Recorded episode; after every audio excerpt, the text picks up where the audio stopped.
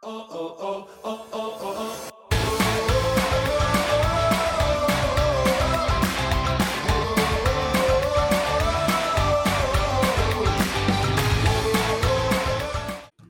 tal aficionados? Aquí en el quinto episodio de Como en el 96, un podcast original de Dive, la aplicación que te permite personalizar tus noticias de fútbol.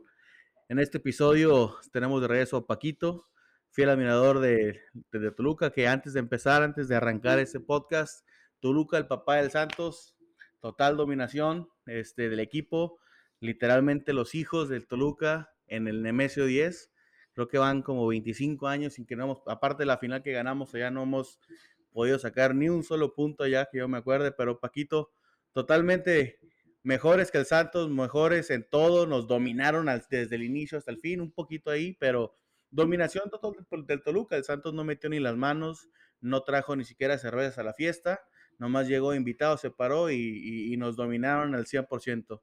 Bienvenido Paco, ¿cómo estás? ¿Qué tal, Sammy? Buenas tardes. Eh, buenas tardes a todos los que nos escuchan.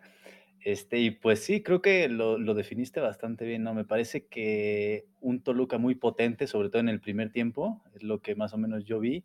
Un Santos que, pues no sé si estaba desorientado o qué le pasó, pero pues el primer tiempo sí vi un dominio total de Toluca. En el segundo tiempo me parece que los cambios le ayudan un poquillo ahí a Santos. Toluca no sé si se confía o le baja el ritmo un poquillo y se empareja un poco ahí el segundo tiempo, pero me parece que sí, ¿no? Creo que Toluca gana el partido y, y con amplio dominio, ¿no? Sí, este, aquí pagando apuestas el papá del Santos Laguna, la verdad, y aparte tengo que pedir disculpas en nuestro primer episodio, eh, estaba hablando del campeonísimo de los torneos cortos y, y, y yo nomás nombré al Santos y al Pachuca, pero tenemos que aceptar que el papá de nosotros y el que nos ganó, pues, son los, son los diablos del Toluca. Entonces, felicidades, bien ganado, lo reconozco. Este, no nomás me voy con un sabor muy amargo de, esta, de este fin de semana de fútbol, sino también este, me voy muy enojado porque no, no, no, no despierta este Santos. Es la historia de todas las semanas, el caldo de todos los días. Es, empezamos pésimo en el, primer, en el primer tiempo, los cambios son los que más o menos ahí empiezan a modificar poquito el estilo de juego que traemos en los, en los primeros 45 minutos y es cuando ya el Santos empieza poquito a, a, agarrar ritmo, pero y otra vez, este, creo que el primer, la primera vez que vi a Thiago Volpi sudar poquito fue como hasta minuto 20 o una cosa así. Entonces, no nada más me voy triste por perder la apuesta y reconocer que Toluca fue superior, sino también me voy frustrado con este equipo porque la verdad era eh, te digo, es el mismo caldo de todos los días. Es, ¿cómo se llama? Toluca debe para mi, para mi gusto, debe haber metido otros dos goles fáciles, si no es por las atajadas otra vez, ya se ve, hasta parezco ya disco rayado en, en esas cuatro jornadas que van. Pero sí, caray, hombre. Este, pero bien, bien, bien ganado, Paco. Bien ganado. Este, me imagino que tú y este Larry van a tener una fiesta en el, en su podcast y divirtiéndose cómo le ganaron a, de cómo le ganaste al Santos y a, y Sammy aquí en, el, como en el 96. Pero sí, vamos a, a, meternos un poquito más de lleno lo que fue el juego. Este, eh, Paco, desde el primer inicio, bueno, primero déjame, empiezo aquí rápidamente, quedamos 2 a 1 a favor del Toluca, pero el, resultado no refleja lo que en realidad pasó. Totalmente dominación del Toluca. Este, empezamos con el minuto 11, un penal que también lo platicaremos poquito más adelante en el bar. Uh, pero bueno, gol de Leonardo de Leo Fernández, muy bien tirado, nada, nada que podía hacer este Acevedo, lo tiró para la perfección abajo a la izquierda del portero. Después Jonathan, Jordan Sierra, perdóname, metió un gol a 25, que Paco, ese gol nos bailaron, o sea, nos sacaron a la pista de baile la defensa y nos hicieron pomada totalmente. Me recuerda e, ese pase que dio ya para dejar totalmente solo, me recuerda mucho el gol que, que le metieron a América en aquel equipo temible del Saturnino Cardoso, donde no sé si te acuerdas de ese gol, agarra desde media cancha, pum, pum, pase, pase, pase, lo dejan solo enfrente para comemos, se quitan para comemos, literalmente nada más se empuja la, la bola al, a la portería. Pero sí, sí me recordó, nos, te digo, nos, sacaron a bailar a la defensa, nos, dejaron en ridículo. Pero es el 2-0. Después ya un gol de, de Hugo Rodríguez que ese Hugo Rodríguez no me gusta para, no, no me gusta lo, cómo está jugando los últimos juegos, pero bueno, mete gol. el árbitro decide taparse los ojos inicialmente, no, no ve que claramente la bola cruza la línea, pero ya el, el, el VAR hizo lo que tenía que hacer y sí nos, nos dan el gol legítimo 2 a 1 y ya al final ya me está asustando con un penal que marcan otra vez. Este, pero no, fue, fue fuera del área, este, y yo pensé la verdad que Leo iba a volver a clavar, pero no. Y termina el juego 2 a 1, este, pero como les comentaba, fanáticos, el, el marcador no refleja lo que fue la realidad para nuestro equipo. El Toluca muy superior desde el principio. Refuerzos que no me terminan de convencer. Y pues me voy triste. Me imagino que tú, Paco, te vas contento. Tres puntos que se quedan en el Nemesio.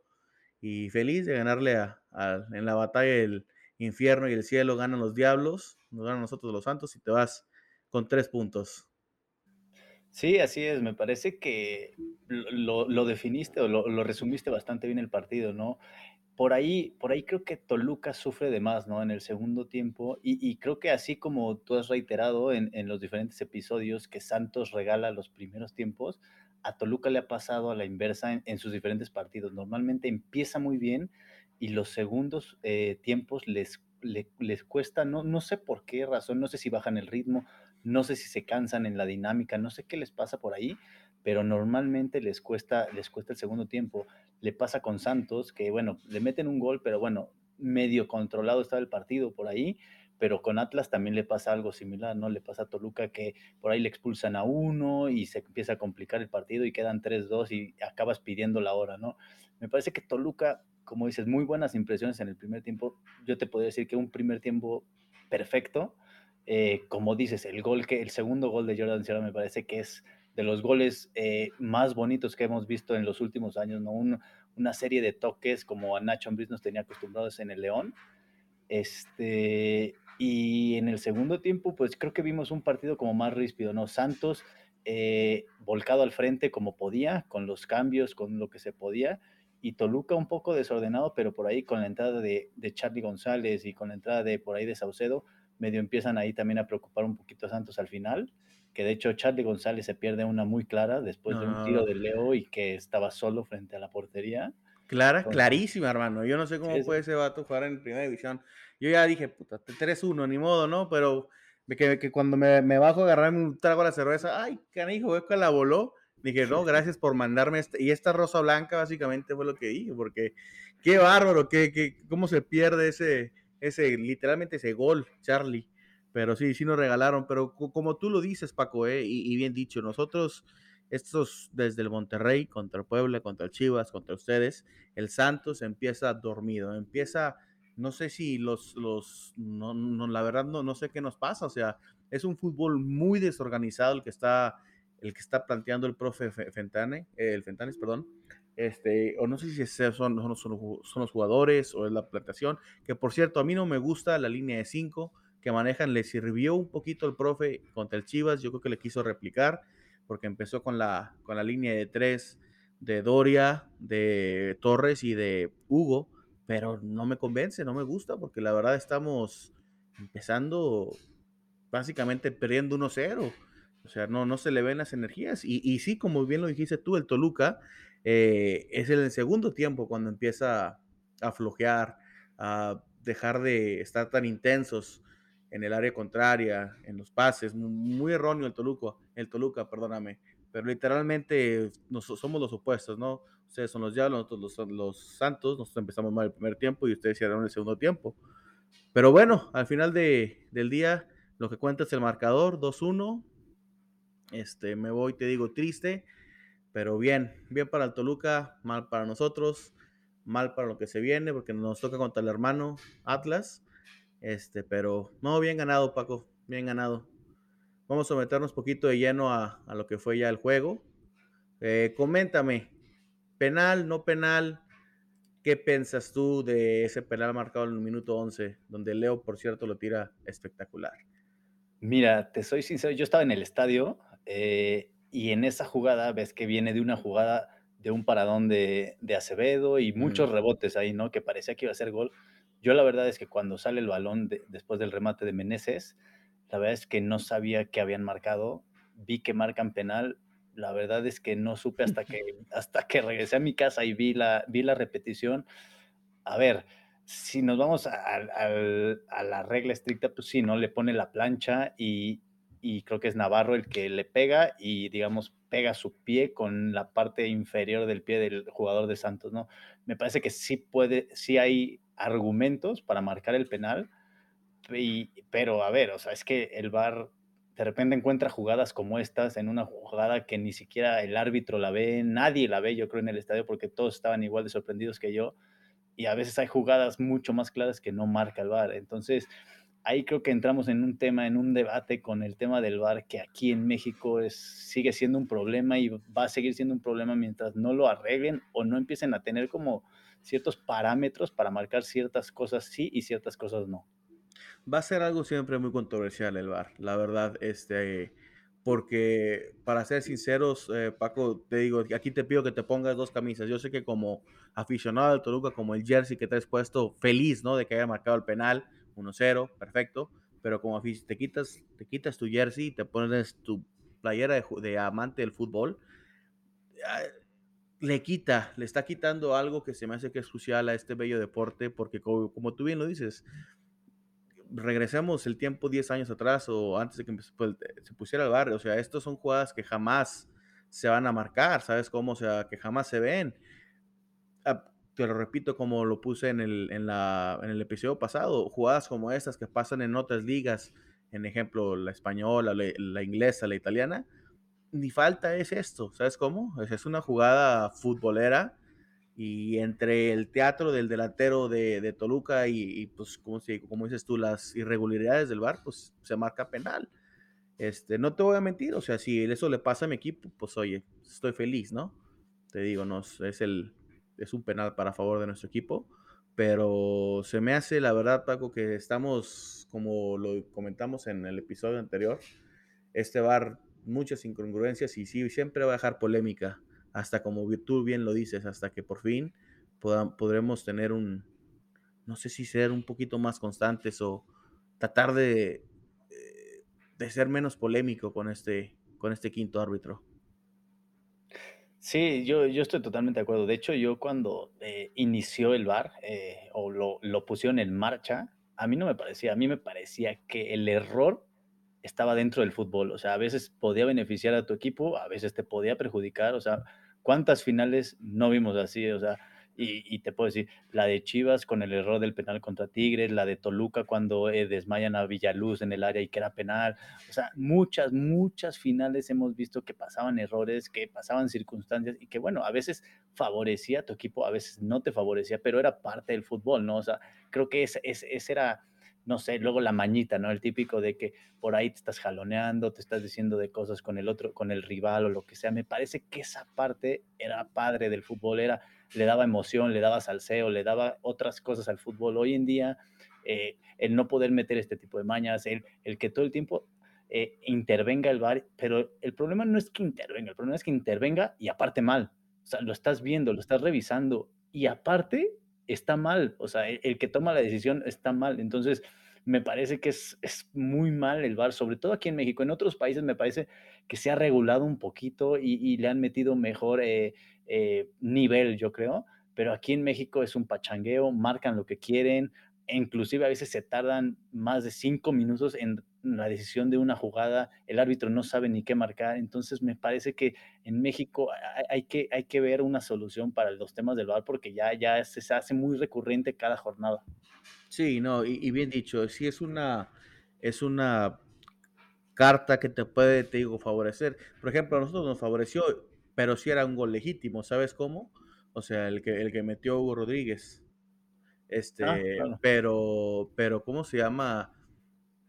Como bien tú lo dices, yo creo que me pongo a ver a veces los juegos de la Premier y veo que usan el VAR en, no sé si la Premier, pero en, Europa, y lo usan en muy, muy circunstancias muy específicas. Por ejemplo, esto, donde si cruzó totalmente el balón o no. O sea, a mí se me hace que ahí está el VAR, está perfecto, pero parece que cosas de tribalidades, donde son jugadas futbolísticas, le quita la esencia, le quita la magia de lo que es el, deporte, ¿no? Que, nos gusta ver. Entonces, es un tema controversial porque te digo también, o sea, si no tuviéramos el VAR, no nos hubiera marcado el gol, entonces hubiera sido 0 pero es difícil porque, te digo, sí, los, sí, sí, se me hace que sí hay una necesidad en cuanto a esto, este, para checar si cruzó la bola o no, perdón, pero también es para estar checando trivialidades como estas, te digo, le quita la esencia, le quita lo divertido, el sazón al fútbol, ¿no? Sí, yo estoy totalmente de acuerdo. De hecho, o sea, yo soy de los que apoyaría en una de esas hasta quitar el VAR, ¿no? Que, que la tecnología tiene que llegar al fútbol, que hace el fútbol más justo. Ok, probablemente en muchas circunstancias sí lo hace más justo, porque hay circunstancias que podrían haber dado otro marcador o otro, otro circunstancia de partido, ¿no? Pero me parece que, como tú dices, a mí lo más importante era la esencia del fútbol, ¿no? Y creo que el VAR le viene a quitar esa esencia, ese, te digo, ese, esa, ese morbo, ¿no? Al fútbol que luego, que luego estaba dentro, ¿no? De, a ver, no, pues, ¿sabes qué? Aflójame a este jugador y pégale y esto, y que, o sea, todo ese tipo de circunstancias que era parte del fútbol se lo estás quitando y que, que al final del día este, fútbol, este, este deporte que a nosotros nos encanta, pues por algo nos encantaba, ¿no? Creo que el VAR ha llegado a a manchar un poquito e incluso a dejar ciertas controversias, ¿no? Como lo platicábamos el, el capítulo pasado, ¿no? De, pues, es que se tardan tanto que parece que algún directivo o alguien marca o no sé, por ahí pasan cosas raras, ¿no? Entonces me parece que, que sí, el VAR es un tema, sobre todo aquí en México, muy, muy raro porque además se, se tardan en tomar decisiones mucho tiempo. Sí, 100% de acuerdo contigo, Paco. Eh, ese es un tema no acabar hasta que, como bien lo dices tú, hasta que encontremos una, un punto medio que nos, nos, dé, nos dé justicia en cuantos goles, no goles, pero también nos deje satisfechos en vimos un buen juego, ¿no? Pero, pero bueno, este, dos, lo repito, 2-1. En cuanto al Santos, Paco, no me gustó, te repito, no me gustan las inconsistencias del profe. Este, no tenemos un cuadro fijo y es difícil, es difícil ganar eh, juegos sin tener la, consta la constancia, la, el constante grupo de jugadores que se, necesita. Yo veo un Santos muy perdido, puro balonazo. Estamos buscando individualidades de Preciado, individualidades del Mudo, este, individuales de Gorrearán. O sea, no, no, no hay un esquema. A, a, mi parecer, no hay, una, no hay un plan para, para seguir. O sea, los comparo con ustedes, con Toluca. El Toluca parecía el tremendísimo Barça de Pep, de Pep Guardiola. O sea, nos estaban dominando 100%. O sea, te digo, el, creo que Thiago Volpi, la primera bola que tocó fue como el minuto 20 o minuto 15 por ahí. O sea, yo no vi nada de, de ataque del Santos Laguna. Puro balonazo. O sea, re, re, rescatábamos una bola que ustedes estaban atacando y ¡pum! A ver qué pasa, ¿no? Como si estuviéramos jugando amateur, se me hacía, o sea, desesperación total, porque a mí me gusta ver un fútbol organizado, un, Santos que, nos tiene, que nos tiene acostumbrados a, ese tipo de fútbol, al, equipo de la Chita Dueña, del Chato Rodríguez, donde había un, una organización, una estructura de, ok, salimos de defensas, pases al Chato, buscamos el ataque con Ludueña, pase a Oribe Peralta, pase a Ruin Quintero, y ahorita no vemos nada de eso, ahorita es Doria recupera, Doria despeja. Félix Torres se barre, Ronnie Prieto la despeja. O sea, no, no, no veo yo nada de estructura, no veo nada de organización y, y está de preocuparse porque, pues porque no, no los, pues los, resultados hablan por sí mismos. O sea, el primer juego que ganamos contra, contra, Monterrey, claro, yo feliz de que lo ganamos, ¿no? Pero sí lo ganamos bajo circunstancias un poquito dudosas. Eh, yo feliz porque le gané la apuesta a Portillo, ¿verdad? Pero este, y luego vamos a Puebla, perdemos 1-0, y luego vamos con Chivas, que esos tres puntos yo pensé que ya los teníamos en la bolsa. Y, y claro, este juego contra Toluca, seamos, seamos honestos, yo, el Toluca viene a jugar un fútbol muy bueno. Este, yo no, no esperaba, yo quería mínima el empate, pero no, o sea, yo me voy muy insatisfecho, muy preocupado por lo que se viene. Entonces, a ver cómo nos va contra el hermano Atlas el próximo domingo. Ustedes, ¿tú cómo lo viste, Paco? Cuéntame tu opinión sobre mi equipo. Justo, justo, justo te quería dar ahí mi punto de vista. Mira, yo, yo a Santos lo vi desde el principio y desde, te digo, desde cómo se reforzó. Yo no conocía o conozco a muchos de los jugadores que llegaron a Santos. Incluso en, en el podcast que yo tengo con Larry, en algún momento yo dije que yo pensaba que Santos no se había reforzado bien porque me parece que que, que, lo que siempre le pasa a Santos, ¿no? Tiene muy buen, buenos jugadores y se va desprendiendo un poquito de ellos, ¿no? Eh, hace, hace dos torneos se desprende de Diego Valdés, que es un extraordinario jugador. Ahora se les va eh, Brian, creo que es Brian Lozano, sí, que me parecía otro extraordinario jugador. El, el, otro que se va a América, que un extremo izquierdo también, que se me fue el nombre. Este, Jorge Sánchez? Este, no, no, no, no. Un, un creo que es extranjero, ecuatoriano, algo así, que, que se fue a América que es extremo izquierdo, algo así, pero no ahorita no recuerdo, no recuerdo el nombre. Pero bueno, me parece que Santos empieza a tener un plantel y lo empieza a hacer. Por ejemplo, hoy en día, y yo el partido que vi contra Toluca, te puedo decir los nombres que se me hacen importantes de Santos. Acevedo, está claramente. Doria, Gorriarán, pero me parece que Gorriarán anda bajo de nivel. Cuando ese güey anda muy bien, o sea, se ve un Santos que camina en la contención, que no pasa a nadie, pero me parece que anda bajo de nivel. Y por ahí el Mudo Aguirre, cuando está conectado, cuando está conectado con el gol, me parece que son muy buenos. Fuera de ellos, yo veo un Santos que no tiene sobre todo poncha arriba. O sea, yo lo vi contra Toluca, de repente eh, tenían llegadas, ¿no? Por las bandas o por lo que sea, pero nunca le ocasionaron mayor peligro a Toluca eh, o, o, o, o, abrumaron a Toluca, ¿no? En algún momento del partido que tú dijeras, no, Toluca ya, ya ahorita le van a empatar, ¿no? O sea, sí en algún momento vi que Santos atacaba mejor, pero en ningún momento lo vi tan peligroso como cuando llegaba Toluca, ¿no? Toluca llegaba y era peligro de gol. Santos creo que le falta ahí adelante, no sé si refuerzos, no sé si forma de jugar, no sé si una, como tú dices, una estrategia, cambiar esa línea de cinco, qué está pasando, porque sí veo un Santos un poco débil, sobre todo adelante. Abajo me parece que pasa más por, por falta del nivel, ¿no? Porque Doria me parece un extraordinario central, me parece de los mejores centrales que hay en el fútbol mexicano, eh, desde la presencia, desde el liderazgo que tiene, ¿no? En, esa central, pero me parece que los otros dos andan bajo de nivel, de hecho hasta uno sale al minuto, no sé, 30 del primer tiempo, lo sacan, hacen un cambio porque por ese lado era por donde estaba llegando mucho Toluca con Meneses, ¿no? Entonces yo veo un Santos que en lo personal y desde un punto de vista exterior, le hacen falta refuerzos, le hace falta un, como tú dices, ¿no? Un, un, un, Santos como el del Chucho Benítez, un Santos como el de Ludueña, como el de Borghetti, el Pony Ruiz, o sea, es, esos Santos que te preocupaban más adelante, que, que decías, puta, a ver cómo me defiendo de estos güeyes, que, que un Santos como hoy, que, que la verdad es que no preocupa mucho adelante, ¿no? Como dices, Toluca probablemente era un, un rival difícil de local, pero yo, yo te decía, contra Chivas, contra Chivas Santos tenía que haber ganado. O sea, Chivas, perdón, pero Chivas no trae mucho, no trae casi nada. O sea, y, viene jugando muy mal Chivas. Entonces me parece que Santos ahí pierde tres puntos. Ahora de visita eran más complicados. Ahora le toca contra el hermanito, que el hermanito anda bastante bien. Entonces me parece que, que Santos va a tener un inicio de torneo bastante complicado.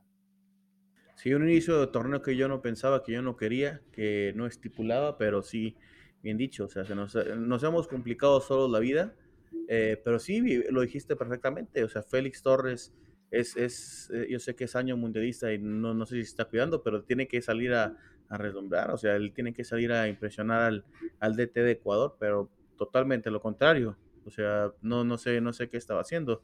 Sale a minuto 42, este, entra Alan Cervantes. No sé este, también este Hugo Rodríguez, no sé qué, no sé qué fútbol trae, o sea, cuando empezó Hugo, creo que llegó hasta ser el capitán del Santos, o sea, traía otro, otra mentalidad, otro estilo de defensiva, pero no, no, no, o no sé qué le pasa a este equipo. Y luego los, los cambios entran, no sé, por ejemplo, saca el profe Harold Preciado, que supuestamente era nuestro refuerzo el, del año pasado, entra Correa, que no, no sé qué está jugando, el pobre Correa, que vino, dice a, ¿cómo se llama?, reforzarnos, pero recordemos que lo corrieron del, del Atlas, de, creo que también del América, entonces no, no, no está dando nada, o sea, metió un gol, lo metió en la pretemporada y creo que fue de penal, entonces no, esos refuerzos, como bien lo dijiste, tú no, no están convenciendo, este, no me están convenciendo a mí como aficionado, eh, y te digo, es frustración la que, la que yo como guerrero, como aficionado al, al Santos, tengo que estar viviendo cada fin de semana. Y ahora que, que se viene el Atlas, el hermano, pues el hermano es el bicampeón, y Entonces se, se, nos va a complicar, este, pero, pero sí. En cambio, el Toluca, te digo, yo lo vi muy bien. Un Toluca que serio contendiente a la liguilla. Este, nada más ese, ese 30, ese Charlie, con cuidado, hermano, porque si falla esas en, en más adelante en el torneo, te, te la vas a ver te la vas a ver negra, dijo, porque yo sigo sin entender cómo la voló. Era más difícil lo que hizo a nada más empujarlo, pero aparte de eso, dejando las bromas a un lado, el Toluca se vio muy superior, se vio muy bien, se vio muy organizado. Nada más tienen que mejorar ese inicio del segundo tiempo, porque no nomás les pasó contra nosotros, les pasó contra el Atlas, este, donde ya se les venía la noche, este, que se expulsa uno y dos goles, y creo que también les pasó en el primer juego, ¿no? Sí, sí, nos, nos pasa bastante esa caída y, y, sobre todo en el segundo tiempo. Pasa de repente por momentos, pero sobre todo es en el segundo tiempo cuando, cuando Toluca baja el ritmo. Y creo que sí, o sea, yo, yo lo dije, creo que este Toluca está para entrar directo a la liguilla entre los primeros cuatro. Me parece que entre, entre refuerzos y la mano de Nacho Ambriz de cómo están jugando, parece que es candidato al título. Habrá que ver ya contra, digamos, equipos que eh, hoy en día están, son más potentes o están mejores armados como Monterrey, Tigres, e, este tipo de rivales que, que, son contendientes totales al título, ¿cómo le va? Pero me parece que Toluca, este, este torneo ilusiona, ilusiona a su gente, que, que ya llevamos 12 años sin un título y que, que anhelamos ya otro título, ¿no? Nos tenían acostumbrados mucho tiempo a, estar en finales, a estar ganando títulos, entonces me parece que es muy importante para la afición de Toluca. Y también otro, otro tema que me faltó de, de, de Santos, digo, y, y, yo lo vi desde el torneo pasado, creo que el error más grande que pudo cometer Santos es haber dejado ir a Almada, ¿no? Me parece que sí. Almada los traía muy bien, de hecho los lleva a una final contra Cruz Azul, que a ver, si bien la pierdes, pero bueno, o sea, deja a tu entrenador, estaban jugando bien, traían un buen estilo de juego. Eh, veo hoy, como, hoy en día cómo trae al Pachuca, eh, jugando impresionante, Pachuca también serio contendiente al título, eh, y lo dejan ir por traer a, a Caiciña, ¿no? Un, un, viejo conocido, que yo creo que lo que vino a hacer a Santos fue más eh, destruirlo, o no sé qué pasó, porque fue un total desastre Santos cuando llegó Caiciña y después este Fentanes, pues parece que no encuentra, ¿no? No encuentra esa, esa brújula en este equipo que, que nos tiene acostumbrados igual a estar en los primeros puestos, pero que ya lleva dos, tres, dos, dos o tres torneos que, que, que no, no ilusiona a su afición, ¿no? Totalmente de acuerdo, 100% con lo que acabas de decir. Yo fui, yo fui uno de los aficionados que estuvo muy en contra de la salida del profe Almada el, el profe nos llevó a la, a la, final con un equipo que tampoco era uh, llamativo, ¿eh? No, o sea, era un equipo que, que, éramos jugadores armados, o sea, sí, sí teníamos unas cuantas estrellas, pero nuestro plantel no era un Tigres, no era un América, no era un Monterrey, o sea, donde tienes estrellas desde portero hasta delantero, ¿no? Pero el profe nos llevó a una final con un fútbol, no el mejor fútbol, pero oye, nos llevó a la final, este, y, y, pero bendita Liga MX, donde le das un, una temporada mala y ya te quieren correr. O sea, así tú sabes cómo es este negocio del, del fútbol mexicano, donde eh, tanto los puedes llevar a la gloria como un torneo te va pésimo y adiós, carnal. Y como bien lo dijiste tú, yo, eh, Pedro Quesiña se regresa, regresaba a casa, donde nos, nos dio muchas glorias, pero Caxiña venía de fracaso tras fracaso, fracaso en Escocia, fracaso en, en Europa, fracaso en Europa, creo que estuvo, o sea, no, no, no, no, no traía nada de, de lo que fue que en el Santos aquel y nos destruyó totalmente, o sea, de los siete juegos que dirigió, creo que empatamos dos o uno, no me acuerdo, y fue fatal, o sea, Santos Laguna, que como tú bien lo dices, muy desconocido, un extraño Santos Laguna. Pues el profe Fentanes entra como interino, ahí más o menos como que revivimos, estuvimos cerca de calificar a la liguilla, pero no, no nos dio para más. Y yo muy emocionado en este, en este inicio de, torneo, pero como bien lo dijiste, andamos muy norteados, hermano. Este, pero difícil. Pero bueno, cuéntame, Paco, ¿quién se viene para Toluca? Este, ¿Ustedes sí les toca jugar el miércoles eh, a media semana? Sí, de hecho nos toca jugar el martes, porque el martes vamos contra León, en León, y el viernes vamos contra Juárez en, en, Juárez. Entonces nos tocan dos visitas por ahí.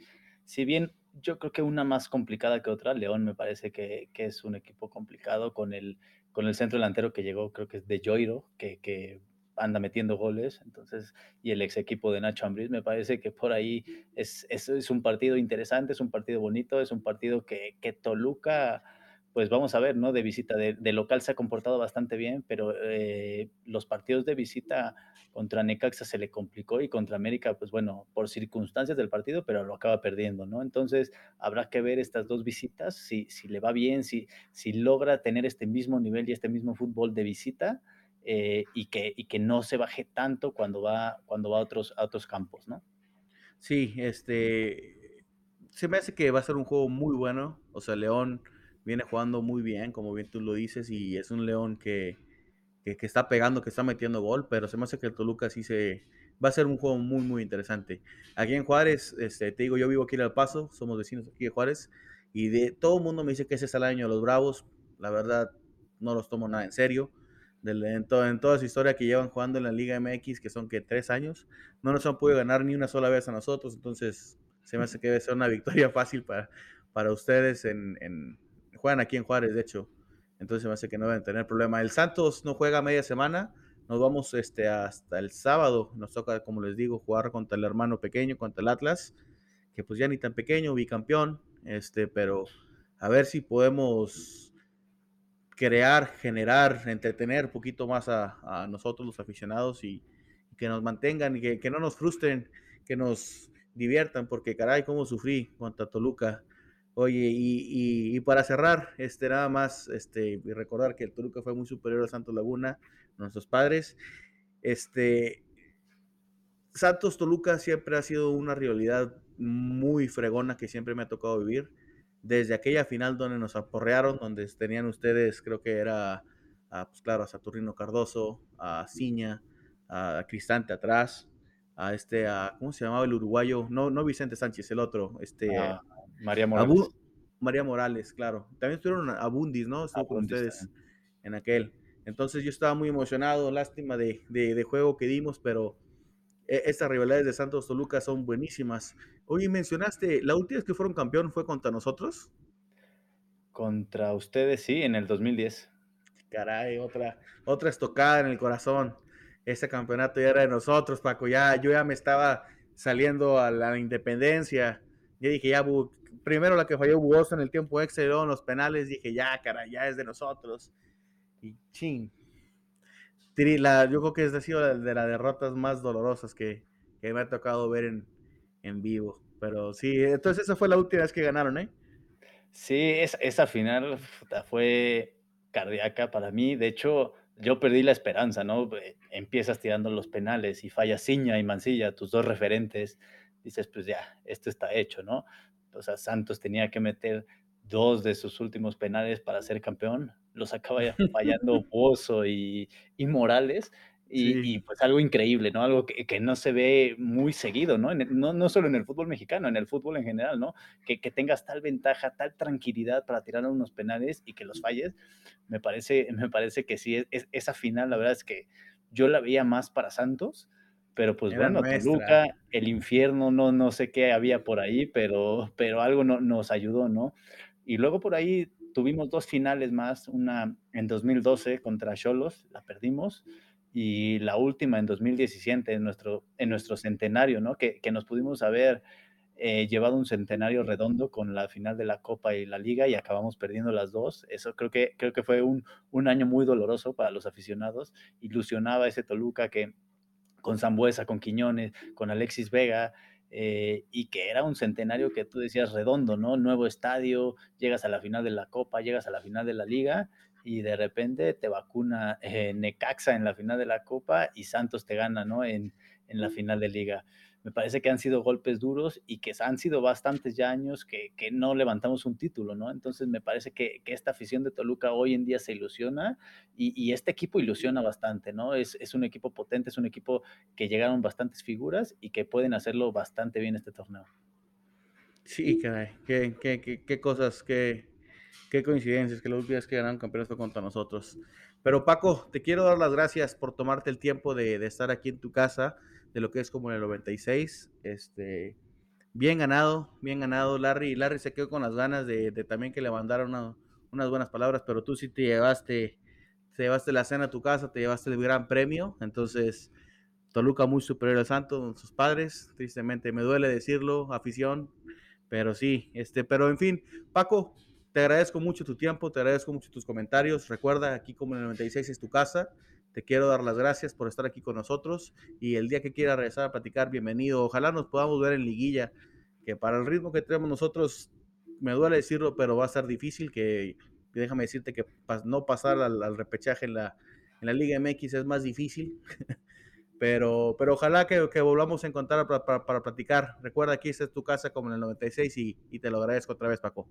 No, pues yo eh, feliz de la invitación que me hicieron, agradecerles también por la invitación aquí a, a, como en el 96 y pues feliz, ¿no? Platicar un poquito, no solo de Toluca y de Santos, sino de fútbol, ¿no? De ahí varias circunstancias que, que, compartimos, que no siempre es agradable a platicar de fútbol.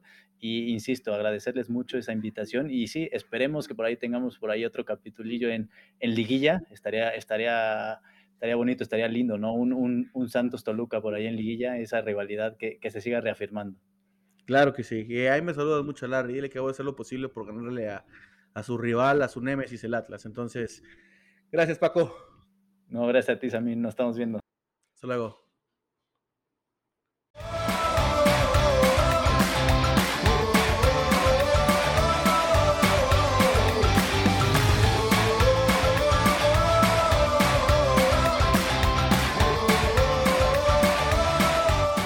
Fanáticos, bienvenidos a nuestra segunda cápsula. Este, tengo un invitado, estoy muy feliz de tenerlo aquí con nosotros en como en el 96, ya que no nada más es un amante del fútbol, es un amante del, mejor deporte del mundo.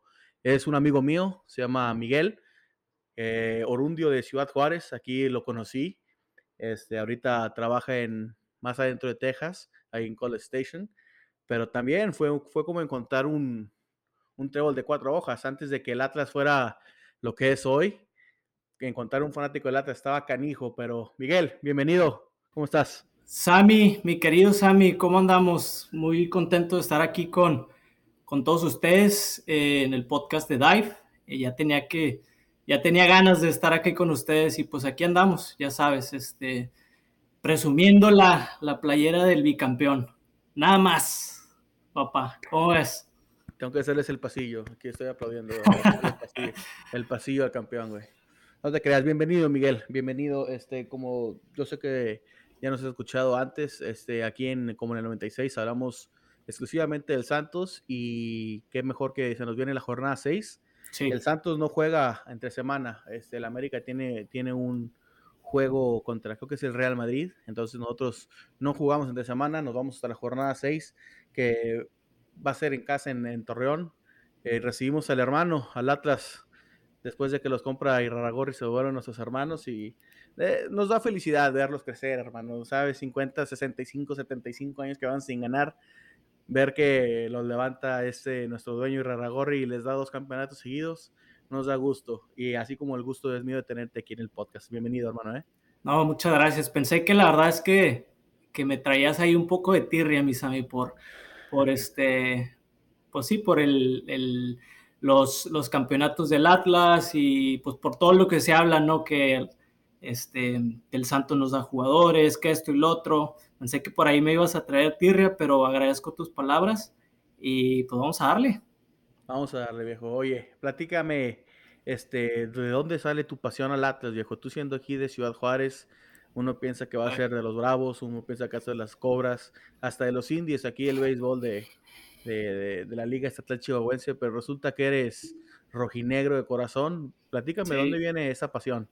Sí, no, pues fíjate que todo comenzó em, en el año 99. Eh, me acuerdo que todavía estaba pues bien morrillo. Tenía yo creo que siete años, seis, siete años y eh, todo comenzó con aquella final famosísima del Atlas contra el Toluca. Toluca. Eh, y fíjate que ese año empecé a seguir mucho al Atlas, me gustaba mucho su forma de juego, eh, me gustaba obviamente con lo poco que conocía, tenía 6, 7 años, pero pues ya así de morrillo, pues te das cuenta de cómo el estilo de juego, de la forma de jugar del equipo, del técnico, que en este caso era la Volpe, este, tenía mucho, eh, desde ese entonces empezaba a ver a Rafa Márquez jugar en el Atlas, eh, obviamente pues había estado su debut este, no muy lejano y pues se da la final contra el Toluca, que fue una final tremenda. Entonces, a partir de ahí fue como yo empecé a querer este equipo, a, a gustarme el estilo de juego, que ya después obviamente, digo, no sabía la miseria que se iba a venir eh, en, mi, en, mi, espalda de tanta, tantas, eh, pues sí, este, desilusiones, tristezas, eh, está peleando el descenso, malos, malos directivos, etcétera, etcétera. Pero así comenzó, así comenzó con aquella final ante el Toluca, que desafortunadamente pues los penales se impusieron al título pero pues si tú recuerdas esa generación del Atlas fue bárbara, o sea, estaba, estás hablando de, Rafa Márquez, de Daniel Osorno, de Miguel Cepeda, de Rubén Cabuto, del Chato Rodríguez, que ustedes ahí bien lo conocen en el, claro. en el Santos, eh, Rafa Márquez obviamente, y pues fue una generación muy buena que desafortunadamente no, no obtuvieron el título, pero dejó mucho que hablar y eh, pero de ahí, de ahí salió el, amor por los colores rojinegros. Ah, qué, interesante historia y claro, o sea, como bien lo dices tú, esta, esa final hasta yo me acuerdo, o sea, yo, también tenía 6, 7 años y yo me acuerdo de ver, me acuerdo mucho de las camisas blancas que manejaban en la visitante o, tanto Toluca como ustedes, cuando el, el Nemesio 10, y, y, sí me acuerdo que se fue a penales, es de los, de los primeros recuerdos que yo tengo viendo la Liga MX. Pero bienvenido aquí a lo que es este como la 96 y platícame, ¿cómo va el Atlas? Eh, no es el arranque de temporada que estaban esperando. Según la tabla aquí que, estoy viendo, van en el lugar 14, nada más uno ganado, uno empatado y dos perdidos. De hecho, van abajo de Santos Laguna, que déjame decirte, no me, no me enorgullece decir esto, pero pues, ir abajo de Santos para el fútbol que estamos trayendo nosotros ahorita está, Está, muy pobre. Sí. fíjate que fíjate que sí no ha sido, como bien lo mencionas, el inicio que, que hubiéramos querido. Eh, el Atlas, este último año, eh, obviamente el año del bicampeonato, Atlas se ha caracterizado por, pues, por tener una defensiva muy sólida. Eh, ha sido la mejor defensiva eh, en el primer campeonato y en este segundo campeonato. Eh, con una defensa sólida. El Atlas es, es, un equipo que sabe a lo que juega. Eh, yo creo que ahí un gran mérito es de Diego Coca que les ha sabido transmitir a los jugadores el estilo de juego. Entonces, tú lo ves al Atlas y dices, este equipo sabe lo que juega y siempre con el mismo estilo, con su línea de cinco, tres centrales, dos laterales, eh, tres mediocampistas y por pues, los dos puntas, ¿no? Que es Julio Furch y Julián Quiñones, eh, que se han combinado de una manera tremenda. Eh, entonces, el Atlas juega así. Desafortunadamente este año, Sammy, creo que esa solidez no se ha visto reflejada. y creo que se ha visto en estos tres, cuatro juegos del año. Hemos recibido, me parece que siete goles. Eh, y pues el Atlas debe volver a eso, a, ese, a esa solidez defensiva para poder seguir este, creciendo en ese torneo. Eh, me parece que eh, un par, los, los, centrales no han estado muy bien, lo que es Santa María y Emanuel Aguilera, no, no, están en su nivel, no sé qué está pasando. Obviamente también la pretemporada no es la misma, no tienen el mismo tiempo de, pretemporada, puesto que el torneo anterior pues se tarda, ¿no? Llegas hasta la final y no tienes chance de, tener unas vacaciones, de poder irte a la playa a tener la pretemporada. Entonces creo que todo ese tipo de factores ha afectado y también me duele decirlo porque pues obviamente Camilo Vargas es el MVP del, del torneo de nuestro equipo, es un tremendo arquero te puedo decir que es el mejor portero de la liga y si no, top 3 de la liga, está jugando mal, hay que decirlo. Eh, en, estos partidos, desde el partido de la Supercopa, esta que inventaron ahí en la pretemporada contra el Cruz Azul, se comió un gol. Y luego te vas al juego contra el Toluca, de los tres que nos hacen, se come dos pirulos. Y luego ahora con, contra Tigres, no sé si viste el juego, se hizo expulsar al minuto 5 imagínate, jugando en el volcán con 10, sin, sin Camilo, está canijo. Entonces, hay que decirlo, está jugando mal la defensa. Diego Coca tiene que corregir y pues vamos a ver, pero sí, no me ha gustado. Este, y lo otro es que también Julio Furch no ha jugado, entonces ya regresa al parecer contra, contra el Santos. Entonces, a ver. Tremendas coincidencias, ¿no? Furch, eh, exacto. Sale primero del Veracruz y viene con nosotros, este, levanta la copa con nosotros, se va con ustedes, levanta dos copas más. Me da gusto por Julio, pero sí, este, un caso. Te duele verlo. Exacto, o sea, me, me, da gusto, me da gusto por Furch, pero ¿cómo se llama así? Este, pues sí, pues ya está, ya está diciendo la roji, la rojinegra en vez de la verde, blanca, ¿no? Verde blanca, hermano. Verde blanca. Este, pero ese Diego Coca eh, es otro caso interesante porque, como bien lo sabes, también estuvo, de hecho nosotros fuimos los que lo trajimos aquí en la Liga MX, tuvo un plazo con dirigiendo Santos Laguna que la verdad no convenció, no fue lo que yo creo que él esperaba y de hecho con los contactos ahí de, pues, de Raragorri y de, la directiva del Santos, cuando compran el Atlas, yo creo que le dan la segunda chance, ¿no? Y pues muy bien por él, dos campeonatos, muy bien por tu equipo que, levanta el bicampeonato, que creo que no había habido campeonato desde León o Pumas, no me acuerdo quién había sido el último campeón. León. Pero, pero sí, eh, sí, sí, sí sé de lo que hablas, sé de la estructura de Diego Coca, sé lo que el Atlas es capaz. Este, entonces, se viene un buen juego el sábado ahí en la Casa del Dolor Ajeno. Este, es a las 6 pm. Ah, no, perdóname, es el, es el domingo 31, ¿no? ¿O es el sábado 30? Me parece que es el sábado. no estoy seguro. No estoy seguro. No quiero engañar a la, a la gente, a los es Que, es que tú sabes, ya con esto del cambio de ligas, con con la loquera de los partidos amistosos, con el América, Chivas, Pumas, este, ya ni siquiera, el, Santos juega normalmente los sábados, entonces... Sí. Pero se me hace que es el domingo, eh, creo que sí seguro que es el domingo. Lo, revisamos, lo revisamos. Sí, este, pero ¿cómo ves, Miguel? Este, el Santos no viene jugando, la verdad, el Santos, como lo platiqué en la primera cápsula, es un Santos que no convence, es un Santos que trae una estructura, mm, bueno, cuál estructura, mejor dicho, ¿no? Este, no, no, no hay un orden. Eh, me duele decirlo, pero va a ser un más que se los va a complicar. No le pudimos ganar el Chivas en casa. Entonces se vienen ustedes, el otro equipo de la, de la ciudad de Guadalajara. Y con este en el, corazón, quiero decir que vamos a ganar 2-0, 2-1. Este, pero ese es mi, ese es mi pronóstico, viejo. ¿Tú qué piensas? ¿Cómo, cómo ves para el juego? Pues mira,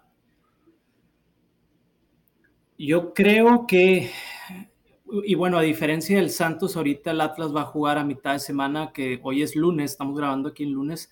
El día de mañana jugamos de locales contra, el, contra este Tijuana.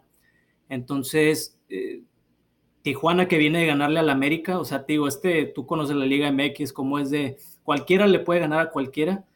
Y pues este va a ser un buen parámetro para el Atlas contra Tijuana estando de local. Atlas ya de local ya, venció a Cruz Azul. Eh, entonces, me va a decir mucho este, este partido contra Tijuana eh, de cara al juego contra Santos, porque fíjate que también ha sido un calendario difícil para el Atlas. O sea, empezamos de visita, de los cuatro juegos, tres han sido de visitas. El primero fue visitar al Azteca, al América, luego visitamos al Toluca y luego recibimos al Cruz Azul y luego fuimos a Tigres. O sea, calendario estuvo brutal estos cuatro, estos primeros cuatro partidos. Eh, entonces, para contestar tu pregunta, sí creo que este juego contra Tijuana va a ser buen parámetro y me va a dar mucha, eh, pues sí, información. Eh, necesito ver al equipo mejor, especialmente en defensa. pero yéndome al juego contra Santos, yo creo que sí, este, te diría que un empate, Sammy. La verdad es que no, no, no he visto al Atlas. Curiosamente han metido más goles de lo que normalmente hace el Atlas. Ha atacado bien. Y te digo, viene Furch, eh, ya, ya está un poquito más acoplado ahí con, con Quiñones. Pero sí creo que lo van a empatar porque el Santos también tiene que eh, apretar tuercas ahí y, y de locales pues se hacen fuertes. entonces sí creo que, que, podemos ver un empate entre, entre los hermanos, los hermanos de Orlegui, dice a mí. Yo creo que un empate sería bueno para el Atlas.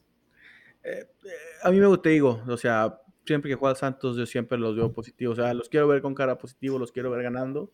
A mí me gustaría ver un Santos este, salir victorioso porque ya la raza se está desesperando, o sea, la, la, la, afición guerrera le está, o sea, los, los memes, las noticias, una noticia que, le, que leí hoy en Dive donde dice que si no es por Acevedo, estamos hablando de que el Santos se refunde el, al final de la, de la tabla.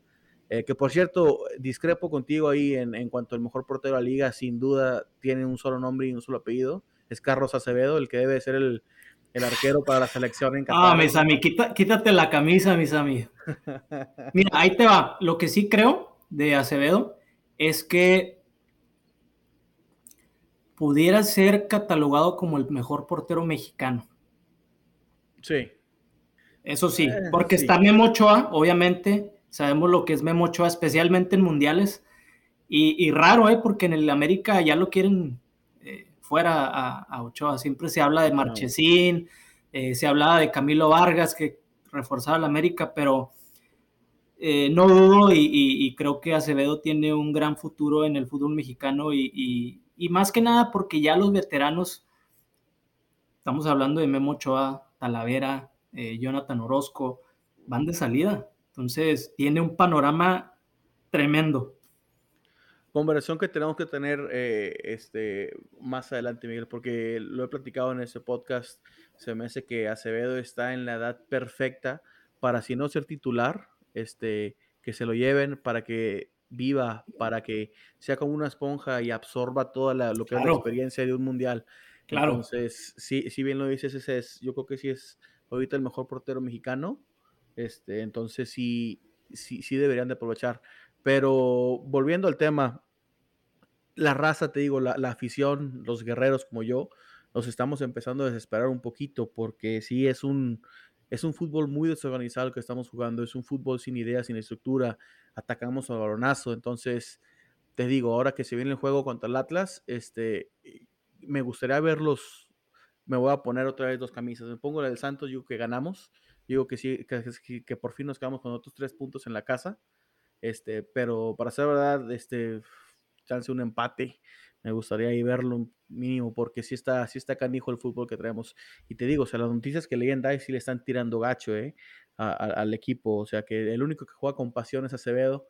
Y me, me duele, hermano, me duele leer ese tipo de, notas porque me recuerda a un, a un Santos, no sé si te acuerdes, cuando estaba el Cali, el Cali izquierdos con nosotros, que la raza los, los atacaba de que no le ponen no le ponen huevos, no le ponen ganas, no tuvo que salir ahí a dar una conferencia soltando la lágrima diciendo que están comprometidos con el equipo. Este, ahí fue cuando el Santos volvió a salir, de hecho campeonamos ese, creo, no sé si fue ese año o después, este, pero necesito ver un equipo comprometido porque si el Atlas, pues te digo, ser campeón no cualquiera y pues todo juego en la Liga MX es complicado. Bien lo dijiste tú, el rompequinielas del América Tijuana. Este, entonces nunca sabes. Está cañón, está cañón, mi Sammy. Pero sí. Pero este ¿cómo lo ves tú? Empate. ¿Cuál es el marcador en goles? Eh, yo creo que. Yo creo que un 2-2, fíjate, porque ambos estamos sufriendo en defensa y te digo, el Atlas está haciendo goles. Eh, obviamente no me gustaría que quedara 2-2 porque quiero ver a la defensa que, que mejore, pero para los aficionados, ¿no? Ver un 2-2, pues está bueno. Sí, que, que, que, se vean goles, viejo, que se vean goles. El Santos no se ha ido en ceros más que creo que contra Puebla, pero que sea un buen juego, que sea un buen juego, como bien lo dijiste tú. ¿A quién traen ahorita ustedes? ¿Quién es su goleador? Este, ¿Quién es el que está metiendo los pepinos ahí en... pues eh, fíjate que se ha dividido un poco eh, los goles ahí. O sea, el, el este nuevo jugador del Santos que llegó, metió un gol contra Toluca. Eh, Osejo. Osejo. Y luego Quiñones metió otro con, con Cruz Azul. Eh, Jeremy Márquez, un mediocampista joven del Atlas, metió uno contra Cruz Azul. Aldo Rocha metió otro contra Toluca. Eh, ahora contra Tigres, pues no metimos gol. O sea, no, no hay un goleador en sí, eh, todos se han dividido los goles, pero digo, espero que ya eh, Julio Furch eh, se sume a la alineación titular porque no solamente ayuda en ataque, sino le da un respiro a la defensa por cómo juega o el estilo de él, que cubre el balón. O sea, pocos defensas pueden luchar físicamente con Julio Furch. Entonces, le da tiempo para que Julián Quiñones se mueva por un lado, que los laterales suban, que la defensa tome un descanso. Entonces, es, es vital que Furch regrese a la alineación titular. Sí, Furch es un delantero con, con cuerpo, es un delantero que que impone, ¿no? Cada vez que se para en la cancha y, ojalá, si es que, ojalá no nos meta gol, pero si es que llega a meter gol, espero que sea respetuoso y guarde silencio, porque la casa del Dorado Ajeno también fue su casa, eh, que todavía si quiere regresar ahí, porque sí estamos también necesitados de un delantero, este, pero que, sea Furcia que, el que anote, si es que tiene que anotar el Atlas, pero... pero bueno, Miguel, cuéntame un poquito más del Atlas. El último juego de, que tuvieron fue contra el Tigres, ¿no? Sí. Eh, lo pierden. Fue una pesadilla ese juego, Sammy. Te digo que fue una pesadilla en el sentido de que se te expulsan a tu, posiblemente tu mejor jugador desde el minuto 5 en una jugada que perdió la cabeza. No sé si la viste en la repetición o ahí por ahí en, en, la tele. Eh, haz de cuenta que fue un trazo largo del defensa y precisamente Abella venía persiguiendo al delantero de Tigres y no tenía por qué, no había razón de por qué salir de Camilo a esa área y dejó el balón ahí y Guiñac le pega y, pone las manos afuera del área. O sea, fue una jugada donde totalmente perdió la cabeza y lo expulsan.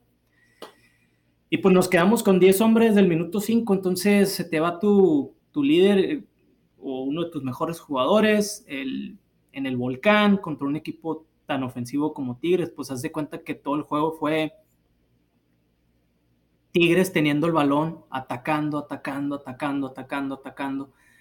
Eh, muy pocas jugadas para el Atlas ofensivamente. Eh, la posesión fue algo impresionante. Creo que Tigres tuvo como el 70-75% de posesión del partido. O sea, estás hablando que, o sea, nada tuvo el balón Atlas muy difícil y pues eso básicamente la expulsión pues cambió totalmente el juego y eh, estaba más o menos aguantando bien el Atlas hasta que vino un autogol aparte. Sea, un autogol ahí al minuto 42, 41 y ya pues eso este, los bajó un poco de, en, en cuestión anímica y para finalizar el primer tiempo eh, hicieron otra muy buena jugada los Tigres y anotaron el segundo por medio de Gignac. Eh, y así se quedó. Se quedó el segundo tiempo, pues no tuvo mucha reacción Atlas. Eh, con un hombre menos, pues es difícil. Y así se quedó el partido. sinceramente salió barato el 2-0, porque el portero suplente entró bien. Pero sí, o sea, muy desafortunado y fue una pesadilla, te vuelvo a decir, ese juego pesadilla, mis amigos. pues yo creo que estamos conectados en eso, no nomás somos hermanos de dueños, que también estamos conectados en ese, en ese sentido. Yo la he sufrido con viendo a mis guerreros, me duele tanto verlos así jugar tan, tan desorganizados. No, y luego deja tú, deja tú, antes de que cambies de tema, este, pues ya ves que el Atlas eliminó a los Tigres el, torneo pasado en semifinales, que también fue un juego muy loco. Mm. Em, pues ya te la sabes en redes sociales, eh, la gente, eh, los aficionados de Tigres tirando machina al Atlas y así, este, que, sea, que hay que aguantar vara, hay que aguantar vara y hay que saber perder y, sin llorar, ¿no? Como se dice, pero sí, este, sí caló, caló esa, caló fondo. Te creo totalmente, y luego tan, tan mal que me cae el Piojo Herrera, hombre, todos los, todos los tigres, pero Pero, pero bueno, cambiando de tema, Miguel, este, quiero saber tú, siendo un aficionado del Atlas, siendo un amigo eh, que hablamos hacia el Chile, ¿qué piensas tú de, del nuevo, bueno, ya no es tan nuevo, ¿verdad? Del, del dueño del Atlas, que viene siendo Alejandro Herragori, claro, con grupo Olergui, este, Orlegui, perdóname, este, pero ¿qué piensas tú de él? Porque en, tuvimos invitados pasados donde dudaban mucho de la ética. Ahí está Faitelson que, que dudaba, ya no, ¿verdad? Porque ya se le puso de frente a Alejandro, pero eh, de, ser, de esa raza que, que, es grillera, que oye, pues que se presta mucho a malinterpretaciones. Pero tú qué, tú qué ves de los esfuerzos de este grupo que está, pues que ya llevó a Latas al campeonato, me imagino que puras cosas positivas, pero me gustaría saber tu, tu pensamiento de, de, este ejecutivo. Pues mira, yo creo que eh, el grupo Orley eh, está haciendo un trabajo muy bueno, eh, no solamente con el Atlas recientemente, ahorita pues obviamente todo mundo, o al menos aquí en México, ve al Atlas, ¿no? Porque es bicampeón, eh, pero el trabajo de, se viene haciendo desde antes con Santos. Y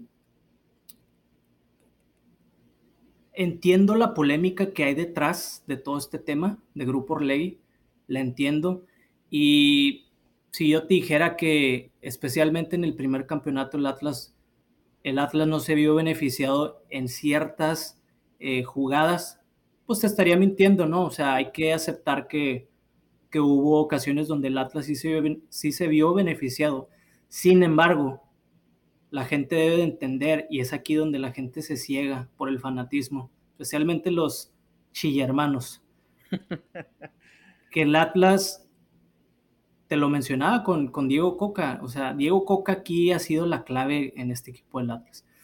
Entonces, eh, pues es, es, la grilla, son los comentarios de la gente que no quiere ver el buen trabajo que hace eh, el grupo Orlegi. Eh, ahora, hay dos temas que son muy polémicos y que son los temas primordiales en este, en este sentido.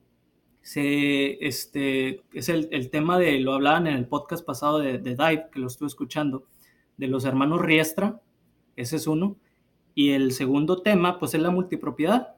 Eh, pero hay unas cosas que coincido muy bien con Irraragorri. Eh, me gusta su visión, especialmente escuchando esta entrevista con Faitelson. Me gusta su forma de pensar, creo que tiene una tremenda visión. Eh, y pues se ve con los equipos, con el Santos y con el Atlas. Lo que no coincido tanto con él, y no sé tú qué piensas, es que vea el futuro del fútbol mexicano compartiendo eh, tanto con la MLS. O sea, lo mencionaba en, la entrevista con, con, con Faitelson, que porque Faitelson le, le reclamaba, ¿no? De, de, por qué nos hemos alejado de la Copa Libertadores, de la Copa América, etcétera, etcétera. Y Raragorri le, le, pues, le mencionaba que la MLS está creciendo y todo eso. Entonces, hay cosas en las que puede uno coincidir, estar en, de acuerdo o en desacuerdo, pero en general yo creo que Grupo Orley está haciendo un trabajo tremendo. Y otra cosa, eh, por ahí te lo mencionaba a ti, Sammy, eh, platicando aparte, mucha gente le tira a Grupo Orley por la cuestión del descenso, ¿no? Que la abolición del descenso, que sí, pues no nos gusta, pero le tiran mucho a Orley porque Orley fue el que abolió el descenso para ayudar al Atlas. Eso no es cierto.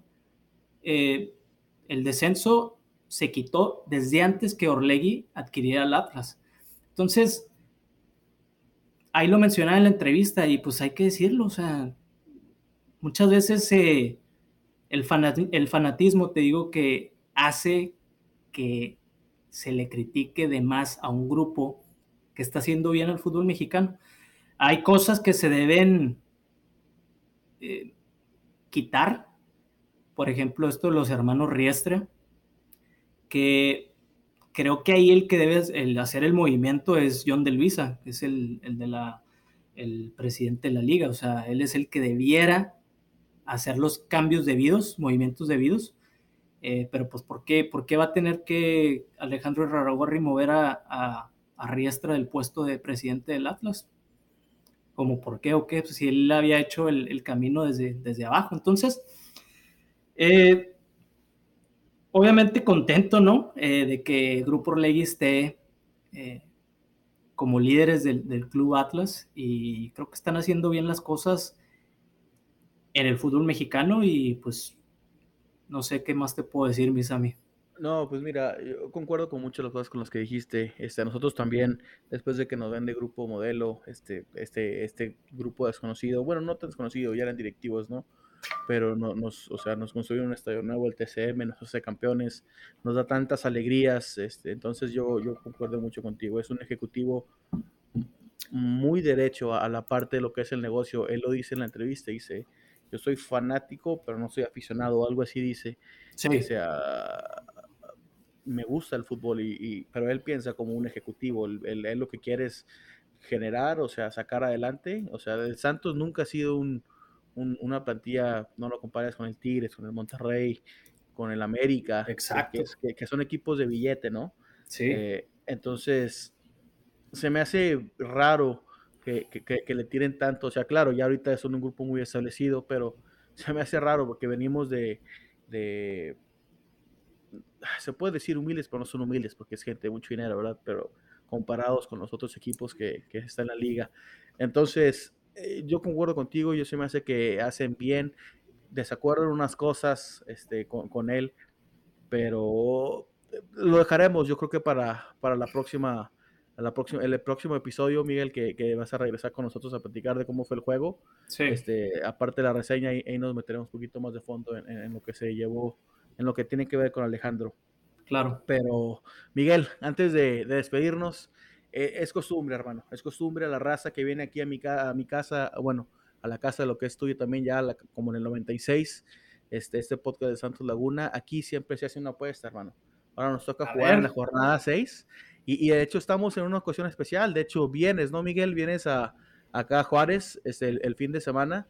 ¿Qué te parece esto? El que pierde ponen las cervezas eh, después de la jugadita de golf, hermano.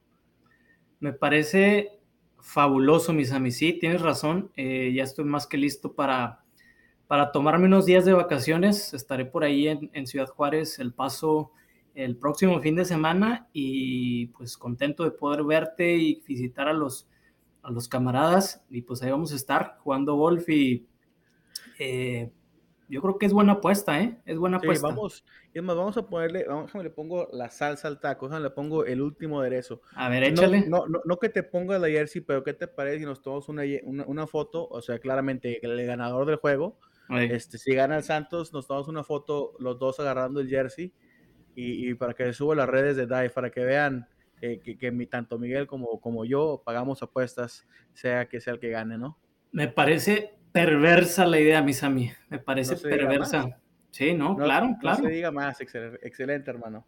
Este, Miguel, te doy las gracias, no te digo adiós porque tenemos otra conversación pendiente, sí. te quiero agradecer este tiempo, eh, aquí como en el 96, lo que es la casa del podcast de Santos Laguna, pero te quiero dar las gracias por tus comentarios, por tu tiempo y nos vemos la próxima semana para discutir lo que posible y ojalá sea la victoria de Santos Laguna.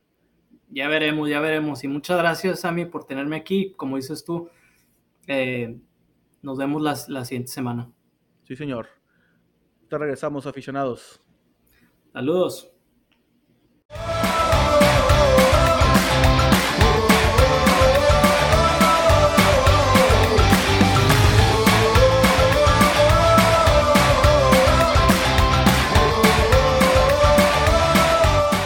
Aficionados, de regreso aquí en la cápsula número 3. Como ya conocen, aquí es donde hablamos de los resultados de la jornada, cómo va el Santos Laguna este, y de las destacadas que nos regala la aplicación de Dive aquí. Este, gustaría empezar, nomás corrigiéndome, el juego de Santos contra Latas es el domingo a las 7 pm, tiempo centro, para que estemos pendientes de la próxima victoria de Santos Laguna. Espero que, que el mudo se vente un par y, así ya consolidar los tres puntos. Pero vámonos con esto de, ¿cómo se llama? Eh, de lo que fue la jornada número 4 de la Liga MX, donde todo empezó a media semana del juego de León contra Chivas, un juego muy controversial, donde se reúne un gol, donde otra vez el quinto árbitro eh, es protagonista cuando no debe serlo. El Bar le quita un gol a Guadalajara, le regala un penal, una reverenda fiesta, pero bueno, el, juego termina en 0 a 0 Este, esas Chivas que ya lo hemos platicado, no me convencen, pero bueno, 0-0, rescatan el empate con León. Nos vamos a Monterrey Querétaro. Monterrey muy dominador, muy contundente, 3 a 0 que le gana al Querétaro. No deja dudas de que son serios contendientes, como lo platicábamos en la primera jornada con Portillo, son serios contendientes a, la, a ser campeones. Después nos vamos al juego de, de, los nadie. Nos vamos al Kraken contra San Luis, Mazatlán San Luis, que empatan 1 a 1.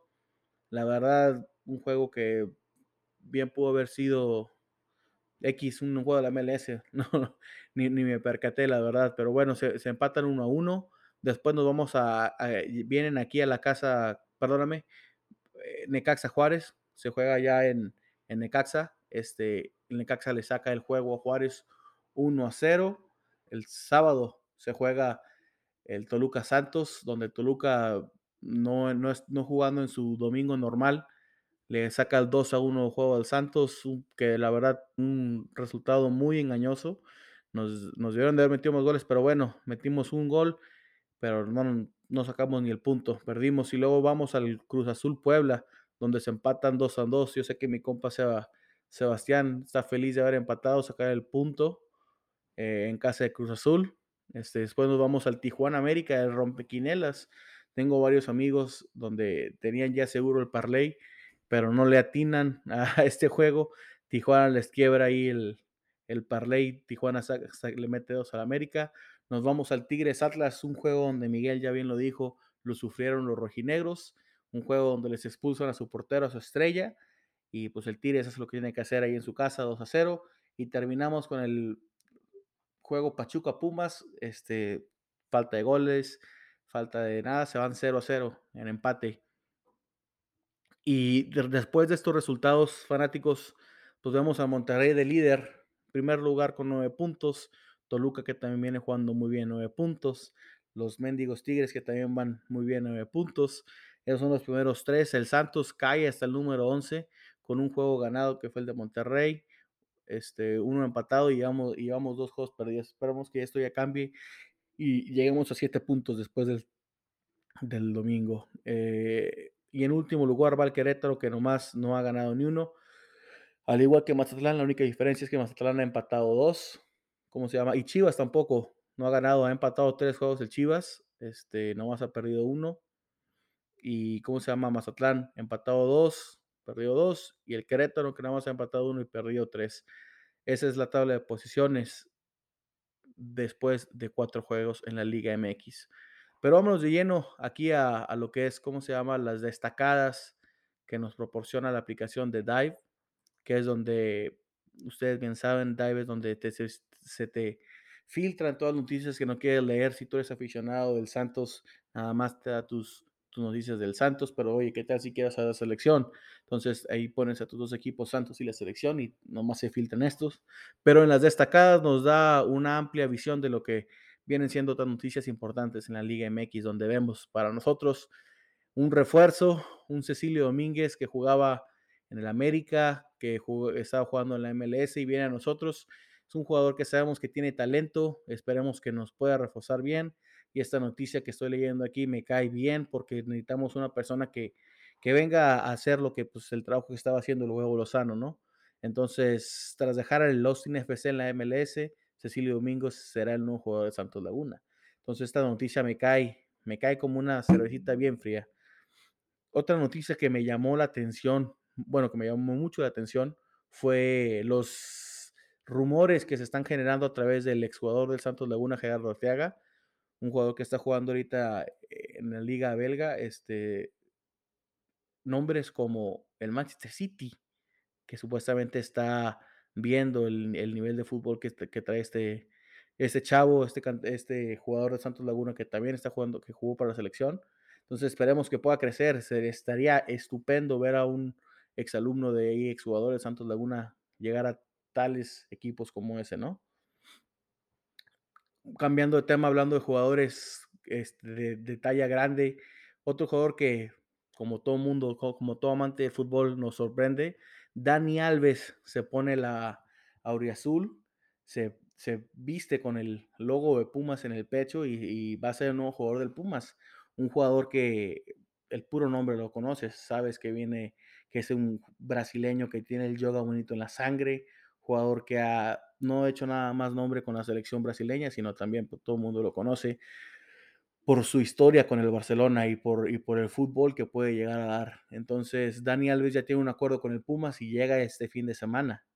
Ya no creo que juegue, eh, ¿cómo se llama? Este próximo juego entre semana del Pumas, pero se me hace que sí, ya lo vamos a ver pronto y estoy seguro que va a vender camisas como loco ahí en la capital de, de, nuestro país. Y por último, este, una noticia aquí en las destacadas que también me llamó muchísimo la atención fue que Chicharito, ya ves que estábamos platicando aquí aficionados, que Chicharito, unos eh, en el podcast que tuvimos la semana pasada hablando de, lo que le falta a la selección, estamos platicando del, del posible reincorporación del, de Javier Hernández, el Chicharito, a la selección, pero al parecer esta noticia nos reporta que el Chicharito se queda sin mundial, ya que se reunió con Tata Martino y no llegan a un acuerdo.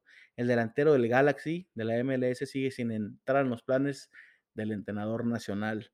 Yo sé que habrá mucha, mucha raza, muchos aficionados de, de, la selección que están en desacuerdo. Es un, es un, tema controversial, pero es parte de las noticias aquí que vemos en destacadas que nos da Dive. Y, me sirve para recordarles aficionados que Dive es la aplicación que te puede dar específicamente noticias de tu equipo. Estamos en todas las redes. Nos pueden encontrar en Instagram y en Facebook como Dive eh, App, este, en, ¿cómo se llama? En las tiendas de aplicaciones, tanto Apple Store, aquí como los Android, también estamos en Dive. Y también si lo quieren literalmente directo a la, a la página de internet dive.soccer, donde podrás encontrar todas las noticias de tus equipos y todas las noticias referente al fútbol. Este, amigos, con esto doy por concluido este episodio de la jornada 4. Los estaré viendo en una semana para hablar de la posible victoria, de la ya victoria de Santos Laguna, porque ya tengo muchas ganas de volver a, sonreír en este podcast, de volver a, a, ¿cómo se llama?, a ganar una apuesta. Entonces, muchas gracias amigos, muchas gracias aficionados. Eh, los veo la próxima semana.